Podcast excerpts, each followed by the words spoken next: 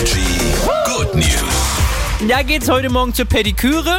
Ja, weiß nicht, ich stand heute Morgen im Bad, hab meine Füße so angeschaut und dachte mir, heute Morgen wär's soweit.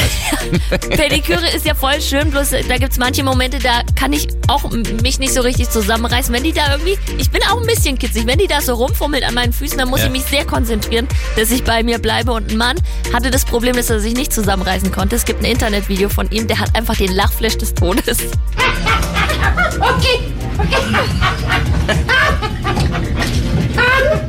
versucht immer wieder den Fuß so zu nehmen, aber ihn kitzelt es so. Sie kann einfach nichts machen.